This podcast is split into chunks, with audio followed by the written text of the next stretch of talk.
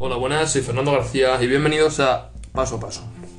Vamos a continuar con el sexto episodio, el tercer capítulo de la segunda parte de cómo ganar amigos e influir sobre las personas. Recordamos la regla 2 de la segunda parte del libro, que leímos ayer en el capítulo, es sonría.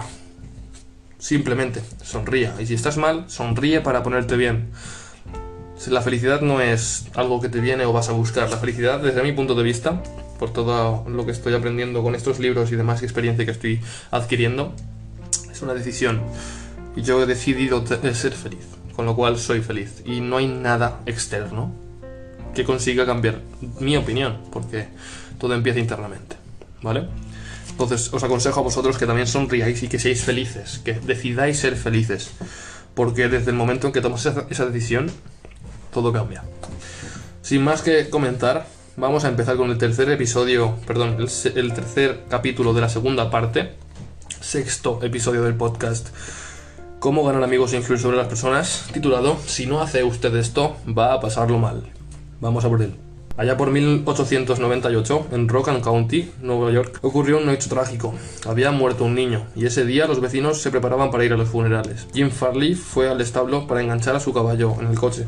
El suelo estaba cubierto de nieve, el aire era frío, no se ejercitaba el caballo desde hacía días, y cuando se lo llevaba al abrevadero se encabritó juguetonamente, tiró un par de coces al aire y mató a Jim Farley. La dehuela de Stony Point tuvo, pues, aquella semana dos funerales en lugar de uno. Jim Farley dejó en el mundo a su viuda y tres hijos y unos centenares de dólares de seguro. Su hijo mayor, Jim, tenía entonces 10 años y, y, fue a trabajar en un horno de ladrillos, a cargar la arena y volcarla en los moldes, y dar vuelta a los ladrillos para secarlos al sol. Este niño, Jim, no tuvo jamás oportunidad de educarse, pero con su humor de irlandés poseía especial talante para gustar a la gente de modo que entró en la política y al pasar los años logró una pasmosa capacidad para recordar nombres ajenos. Jamás asistió a una escuela secundaria, pero antes de cumplir los 46 años de edad, cuatro universidades le habían acordado grados honorarios. Había asumido la presidencia del Comité Nacional del Partido Demócrata y el cargo de director general de correos de los Estados Unidos. Yo entrevisté una vez a Jim Farley y le pedí el secreto de sus triunfos. Trabajar mucho, me dijo, y le contesté, no haga más. Entonces me preguntó cuál era, a mi juicio, la razón de sus triunfos.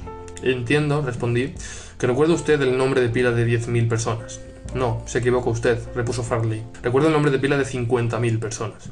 Es preciso tener presente esto. Tal habilidad ayudó al señor Farley a llevar a Franklin de Roosevelt a la Casa Blanca. Durante los años en que Jim Farley trabajaba como vendedor viajero y durante los años en que ocupó un cargo municipal en Stony Point, perfeccionó un sistema para recordar nombres. Al principio era muy sencillo. Cada vez que conocía a una persona averiguaba su nombre completo, su familia, sus ocupaciones y el matiz de sus opiniones políticas. Tenía todos estos hechos en la memoria y cuando volvía a encontrarse con el mismo hombre, aunque fuera al cabo de un año, podía darle una palmada en la espalda, preguntarle por sus esposos e hijos y por las plantas de su jardín. No extraña, pues, que consiguiera muchos partidarios. Durante varios meses antes de empezar la campaña presidencial del señor Roosevelt, Jim Farley escribió centenares de cartas por día a personas residentes en toda la extensión de los estados del oeste y del noroeste. Luego subió un tren y, y durante 19 días recorrió 12.000 millas en 20 estados, viajando en tren, coche, automóvil y canoa. Solía llegar a una aldea, reunirse con un grupo de personas para el desayuno, el almuerzo, el té o la comida y conversar con ellas francamente, llanamente. Luego emprendía otra etapa de su viaje Tan pronto como estuvo de regreso en el este, escribió un nombre de cada población que había visitado, para pedirle una lista de todas las personas con quienes había hablado en cada ocasión. La lista final tenía miles y miles de nombres, y a cada persona de esta lista Farley rindió el sutil agasajo de enviarle una carta personal. Una carta personal del gran personaje, que la dirigía a querido Bill o querida Jane, y firmaba simplemente Jim. Jim Farley descubrió al principio de su vida que el común de los hombres se interesa más por su propio nombre que por todos los demás de la Tierra. Si, se recuerda ese nombre y se lo pronuncia con frecuencia, se ha rendido a su dueño un halago sutil y muy efectivo. Pero si se olvida o se, escribe mal ese nombre, queda uno en gran desventaja. Por ejemplo, yo organicé cierta vez en Paraíso un concurso de oratoria y envié circulares a todos los norteamericanos que residían en la ciudad. Las dactilógrafas francesas, con poco conocimiento de inglés, escribieron los nombres y, naturalmente, cometieron muchos errores. Un hombre gerente de un gran banco norteamericano en París me escribió una carta furiosa porque su nombre estaba mal escrito. A veces es difícil recordar un nombre, en especial si es extranjero y difícil. Hay personas que en lugar de tomarse el trabajo de intentar aprenderlo, deciden ignorarlo o llaman a esa persona por un apodo más fácil. Sid Levy visitaba a un cliente cuyo nombre era Nicodemus Papadoulos. Todos lo llamaban Nick. Levi nos contó. Hice el esfuerzo especial de aprender el nombre y pronunciarlo varias veces a solas antes de ir a verlo. Cuando lo saludé llamándolo por su nombre completo, Buenas tardes, señor Nicodeus Papadoulos, el hombre quedó asombrado. Durante los que parecieron varios minutos no me respondió nada. Por último, con lágrimas corriéndole por las mejillas, me dijo Señor Levy, en los 15 años que llevo viviendo en este país nadie había hecho nunca el esfuerzo de llamarme por mi nombre completo. ¿Cuál fue la razón del triunfo de Andrew Carnegie? Se lo llamaba el rey del acero, pero poco era lo que sabía de la fabricación del mismo. A sus órdenes trabajaban centenares de personas que conocían de ese tema mucho más que él, pero sabía cómo manejar a las personas, y esto fue lo que lo enriqueció. Al comenzar su vida demostró sus dones para la organización, su genio como dirigente. Cuando tenía 10 años ya había descubierto la asombrosa importancia que atribuye la gente a sus propios nombres y utilizó ese descubrimiento para obtener cooperación. Por ejemplo, de niño, allá en Escocia, cazó una coneja. Bien pronto tuvo toda una cría de conejitos y nada con que alimentarlos pero se le ocurrió una idea brillante. Dijo a los niños de la vecindad que si le llevaban trébol y hierbas para alimentar a los conejos, bautizaría a los animalitos en honor de quienes cooperaban. El plan rindió mágicos resultados y Carnegie jamás lo olvidó. Años después ganó millones aplicando la misma psicología en los negocios. Por ejemplo, quería vender rieles de acero al ferrocarril de Pensilvania. J. Edward Thompson era entonces presidente de ese ferrocarril y Andrew Carnegie construyó en Pittsburgh una enorme planta de altos hornos a la que puso el nombre de, Edward, de Edgar Thompson Trabajos de Acero. No es difícil adivinar a quién se hizo el pedido cuando el ferrocarril de Pensilvania necesitó rieles de acero. Cuando Carnegie y George Pullman trabajaban por lograr la supremacía en la venta de los vagones dormitorio, el rey del acero volvió a recordar la elección de los conejos. La empresa central de la transportación en la cual dominaba Andrew Carnegie luchaba contra la compañía en que dominaban Pullman. Las dos empresas pugnaban por proveer de vagones dormitorios al ferrocarril Unión Pacífico. Trabajaban los precios y destruían toda probabilidad de beneficio para la firma que obtuviera el negocio. Carnegie y Pullman habían ido a Nueva York para ver, cada uno por su cuenta, al directorio del ferrocarril. Una vez se encontraron en el Hotel St. Nicholas y Carnegie dijo, Buenas noches, señor Pullman. ¿No le parece que estamos procediendo como un par de tontos? ¿Por qué? preguntó el señor Pullman. Entonces Carnegie expresó las ideas que tenía, una fusión de las dos empresas. Habló con enorme optimismo de las ventajas mutuas que se desprenderían de la cooperación, en lugar de la pugna, entre los, entre los dos intereses. Pullman escuchó atentamente, pero no quedó del todo convencido. Por fin preguntó, ¿qué nombre tendría la nueva firma? Pues Pullman Palace Car Company, por supuesto. Se le iluminó el rostro a Pullman. Venga a mi habitación, dijo, vamos a conversar del asunto. Esa conversación hizo historia en la industria de los Estados Unidos. Esta política de Andrew Carnegie de recordar y honrar los nombres de sus amigos y allegados fue uno de sus secretos mejores. Señalaba con orgullo el hecho de que recordaba y llamaba por su nombre de pila a muchos de sus obreros y se vanagloriaba de que cuando tuvo personalmente a su cargo los altos hornos jamás se declaró en ellos una huelga. Benton Love, presidente del banco Texas Commerce Bankers, cree que cuanto mayor es una corporación más fría se vuelve. Un modo de darle calidez, dice, es recordar los nombres de la gente. El ejecutivo que me dice que no puede recordar nombres me está diciendo que no puede recordar una parte importante de su trabajo y está operando sobre arenas movedizas.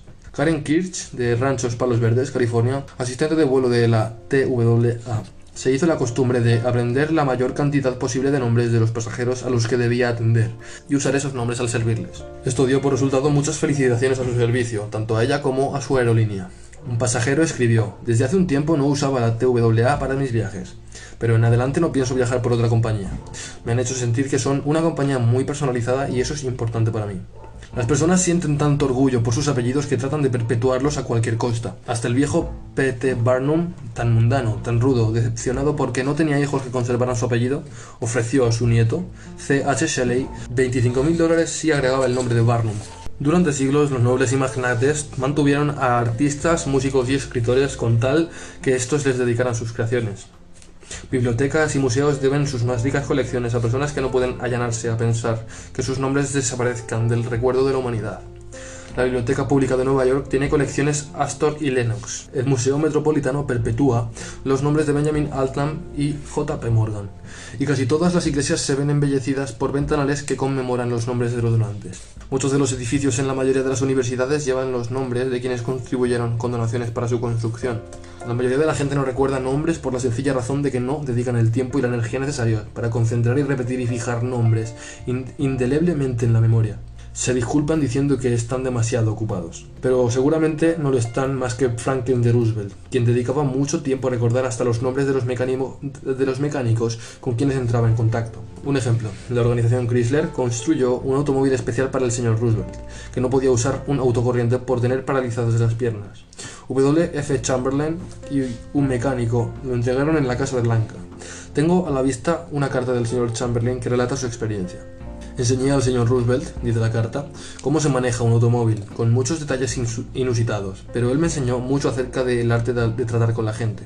Cuando lo visité en la Casa Blanca, el presidente se mostró muy simpático y animoso. Me llamó por mi nombre, me hizo sentir cómodo y me impresionó particularmente por el hecho de que estaba vitalmente interesado en las cosas que yo le mostraba y de las que le hablaba. El automóvil estaba construido de manera que se lo pudiera manejar exclusivamente con las manos. Una multitud se reunió para mirar el coche y el presidente dijo, creo que es maravilloso. Todo lo que hay que hacer es tocar un botón y empezar a andar. Y se lo puede dirigir sin esfuerzo. Es notable. No sé cómo lo han podido hacer, me encantaría tener tiempo para desarmarlo y ver cómo funciona. Cuando los amigos y allegados del presidente admiraron la máquina, el señor Roosevelt dijo en mi presencia, Señor Chamberlain, le aseguro que aprecio sobremanera todo el tiempo y los esfuerzos que ha dedicado usted a producir este coche. Es espléndido. Admiro el radiador, el espejo retrovisor especial, el reloj, el faro especial, el tapizado, la posición del asiento del conductor, las vajillas especiales en el compartimiento de equipajes, con iniciales en cada una. En otras palabras, notó todos los detalles que, según sabía él, me habían preocupado más. Se esforzó por hacer notar todos esos detalles a la señora de Roosevelt, a la secretaria de Trabajo, señorita Perkins, y a su secretario. Hasta hizo participar del episodio al viejo portero de la Casa Blanca, a quien comunicó George tendrás que cuidar especialmente esas vajillas. Terminada la lección que le di para manejar el coche, el presidente se volvió hacia mí y me dijo, Bueno, señor Chamberlain, hace 30 minutos que hago esperar a la Junta de Reserva Federal. Creo que haría bien en volver a mi trabajo. Yo había llevado un mecánico a la Casa Blanca y al llegar se lo presenté al señor Roosevelt. No habló con el presidente, quien solo una vez oyó pronunciar su nombre. Era un mozo tímido y se mantuvo alejado de los demás, pero antes de retirarse el presidente buscó al mecánico, le dio la mano, lo llamó por su nombre y le agradeció haber ido a Washington. Su agradecimiento no tenía nada de una falsa cortesía, decía lo que sentía. Pocos días después de regresar a Nueva York, recibí una fotografía del presidente Roosevelt con su autógrafo y una cartita de agradecimiento. No sé cómo tiene tiempo para estas cosas. Franklin de Roosevelt sabía que uno de los medios más sencillos, más evidentes y más importantes para conquistar buena voluntad es el de recordar nombres y hacer que los demás se sientan importantes. Pero ¿cuántos de nosotros hacemos lo mismo? Cuando nos presentan un extraño, conversamos con él unos minutos y generalmente no recordamos ya su nombre cuando nos despedimos. Una de las primeras lecciones que aprende un político es esta. Recordar el nombre de un elector es cualidad de estadista. Olvidarlo equivale a ir al olvido político. Y la capacidad para recordar nombres es casi tan importante en los negocios y los contactos sociales como en la política. Napoleón III, emperador de Francia y sobrino del gran Napoleón, se envanecía de que, a pesar de todos sus deberes reales, recordaba el nombre de todas las personas a quienes conocía. Su técnica, muy sencilla, si no oía claramente el nombre decía, lo siento, no oí bien. Después, si el nombre era poco común, preguntaba cómo se escribía. Durante la conversación se tomaba el trabajo de repetir varias veces el nombre y trataba de asociarlo a la mente con las facciones, la expresión y el aspecto general del interlocutor. Si la persona era alguien de importancia, Napoleón se tomaba más trabajo aún. Tan pronto como quedaba sola, se escribía ese nombre en un papel, lo miraba, se concentraba en él, lo fijaba con seguridad en la mente y rompía después el papel. De esa manera se formaba la impresión visual, además de la impresión auditiva del nombre. Todo esto requiere tiempo, pero los buenos modales, dijo Emerson, se hacen de pequeños sacrificios. La importancia de recordar y usar nombres no es solo prerrogativa de reyes y ejecutivos de corporaciones. Nos puede servir a todos. Ken Nottingham, un empleado de la General Motors en India, solía almorzar en la cafetería de la compañía. Notó que la mujer que trabajaba en el mostrador siempre tenía mal ceño. Hacía dos horas que estaba haciendo emparedados, y yo no era sino un emparedado más para ella. Pesó el jamón en una pequeña balanza, agregó una hoja de lechuga y un plato con un puñado de papas fritas. Al día siguiente hice la misma cola, la misma mujer, el mismo malceño. La única diferencia fue que me fijé en la etiqueta con su nombre en el delantal. Hola, Eunice, y después le pedí el emparedado que quería. Pues bien, la mujer se volvió de la balanza, puso una pila de fetas de jamón, tres hojas de lechuga y una montaña de papas fritas que se, se, me caían del plato. Deberíamos tener presente la magia que hay en un nombre y comprender que es algo propio exclusivamente de esa persona y de nadie más. El hombre pone aparte al individuo, hace sentir único entre todos los demás. La información que damos o la pregunta que hacemos toma una importancia especial cuando le agregamos el nombre de nuestro, de nuestro interlocutor. Desde la camarera hasta el principal ejecutivo de una empresa. El nombre obrará milagros cuando tratamos con la gente. Regla número 3. Recuerde que para toda persona, su nombre es el sonido más dulce e importante en cualquier idioma.